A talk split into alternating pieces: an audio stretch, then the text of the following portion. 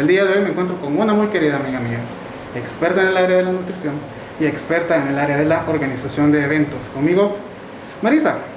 Ustedes la van a poder encontrar en Via Nutricia y en The Vintage Corner. Entonces vamos a pasar con ella donde nos va a explicar cómo un cuerpo sano nos va a ayudar incluso en nuestro desempeño y tener un negocio contento. Entonces, los invito. Hola, soy Marisa Maldonado. Como decía Otto, bueno, me dedico a dos cosas.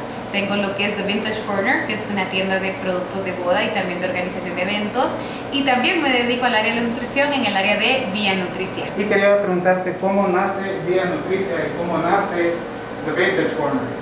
Bueno, vamos a hablar un poquito de The Vintage. Bueno, The Vintage Corner realmente nació como un hobby. Al inicio yo tenía bastante interés por aprender a costurar y mi suegra sabía costurar y ella me enseñó empezamos a hacer cosas bien sencillas como mantelitos, como individuales, como servilletas de, de, tela y luego poco a poco la gente me fue pidiendo y me fue diciendo, ah bueno, qué bonito que está, tal vez lo podemos vender o, o si lo vendes y lo empecé a vender.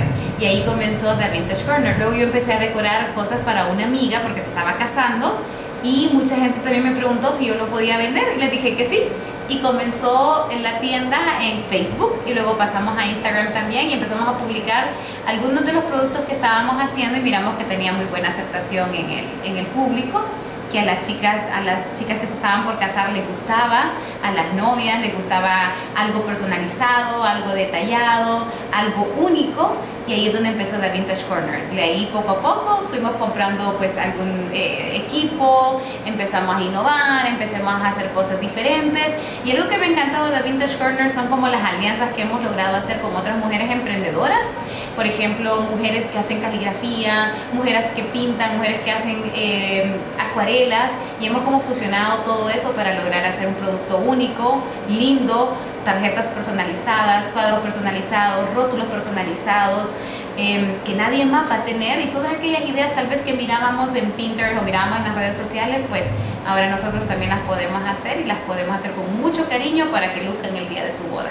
Perfecto, increíble. ¿Y cómo podemos encontrar a The Vintage Corner en Instagram? The Vintage Corner HN en Instagram y en Facebook también. The Vintage Corner HN. Ahora, entrando un poco con lo que es Vía Nutricia, Sí. eh, ¿cuál es la importancia de un cuerpo sano el día de hoy? Sabemos que estamos encerrados, que no es tan fácil ir al gimnasio. Correcto. Eh, incluso muchos de nosotros también no tenemos muchos... eh, Equipo de gimnasio, tal vez, gimnasio, correcto, Que sí. no es una excusa, pero tampoco es tan fácil o tan accesible como ir al gimnasio y pues ejercitarse de una manera más libre. Sí, bueno, Bien Nutricia realmente, ese es, real, ese es realmente mi rubro, a eso me dedico. Eh, Bien Nutricia es un blog también de nutrición, de consejos gratis, de recetas para que ustedes puedan implementar este estilo de vida saludable, pero también doy asesoría nutricional privada. Eh, me pueden encontrar en Instagram como Vía Nutricia y en Facebook también como Vía Nutricia. Eh, contestando a tu pregunta, Otto, bueno, un cuerpo sano, un cuerpo saludable, viene mucho de lo que es nuestra alimentación. Entre mejor nutridos, entre mejor, mejores ingredientes nosotros in- incluyamos en nuestros platos de comida, pues vamos a estar mucho mejor y vamos a fortalecer más nuestro organismo, nuestro sistema eh, inmunológico, nuestro sistema digestivo, nuestro sistema cardiovascular y por ende prevenir ciertas patologías en un futuro. Eh, ¿Cómo lo podemos lograr ahorita en pandemia? Bueno, yo comienzo siempre con mis pacientes dando cuatro tips bien básicos y yo creo que cualquiera de ustedes los puede aplicar y creo que son sencillos y hay que recordar que la alimentación no debe ser cara, sino que puede ser algo de acuerdo a tu presupuesto algo que tengamos en nuestra nevera, algo también que va con respecto a nuestros gustos, que me gusta a mí comer, eso es importante. Nadie va a comer alimentos que no le gustan.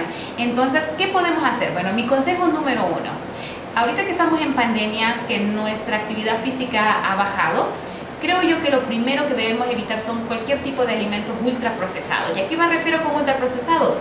Bueno, en su mayoría aquellos alimentos que tienen grandes cantidades de azúcar, grandes cantidades de sal.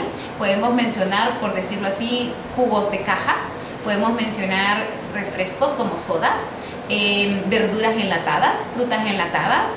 eh, podemos mencionar también aquellas comidas que ya vienen prehechas o precocinadas o prefritas.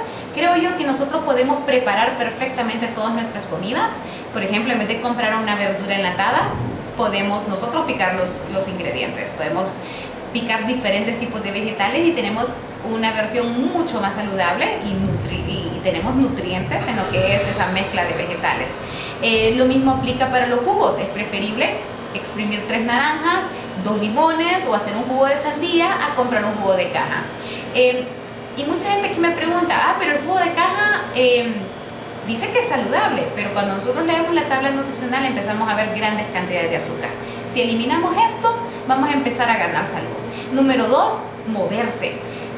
¿Qué tipo de actividad física? Sinceramente las que más les guste. Si les gusta caminar, si les gusta correr, si les gusta hacer rutinas de YouTube, si quieren pagar un instructor y recibir sus clases tal vez vía Zoom o cualquiera de estas plataformas, perfecto. Pero lo más importante creo que es activarse, salir a caminar, salir a correr, algo que ustedes disfruten y que lo puedan mantener y que sea sostenible. ¿Cuál es la clave para una vida saludable? Que sea sostenible. Por ejemplo, si me gusta caminar y yo lo puedo sostener y puedo hacerlo 3, 4 veces a la semana, súper bien. Si me gusta la zumba, también. Al final lo importante es tener una vida activa. Número, número 3, perdón, tomar agua. Mucha gente tiene deficiencia en tomar agua, toman un vaso, dos vasos al día. La hidratación es importante para nuestro organismo. Y número 4, y esto es algo que muchas personas eh, me preguntan, ¿es cierto? El descanso es importante. Si usted duerme horas de calidad, usted va a lograr manejar también muchas cosas que a veces no sabemos por qué suceden. Niveles altos de estrés, niveles altos de ansiedad o a veces tenemos em, eh, un desbalance hormonal. Muchas veces es porque no descansamos lo suficiente y más en tiempo de pandemia se ha dado que hay picos de ansiedad y de estrés por falta de sueño, por, por preocupaciones, por ah, tantas cosas que se nos vienen a la cabeza, ¿verdad?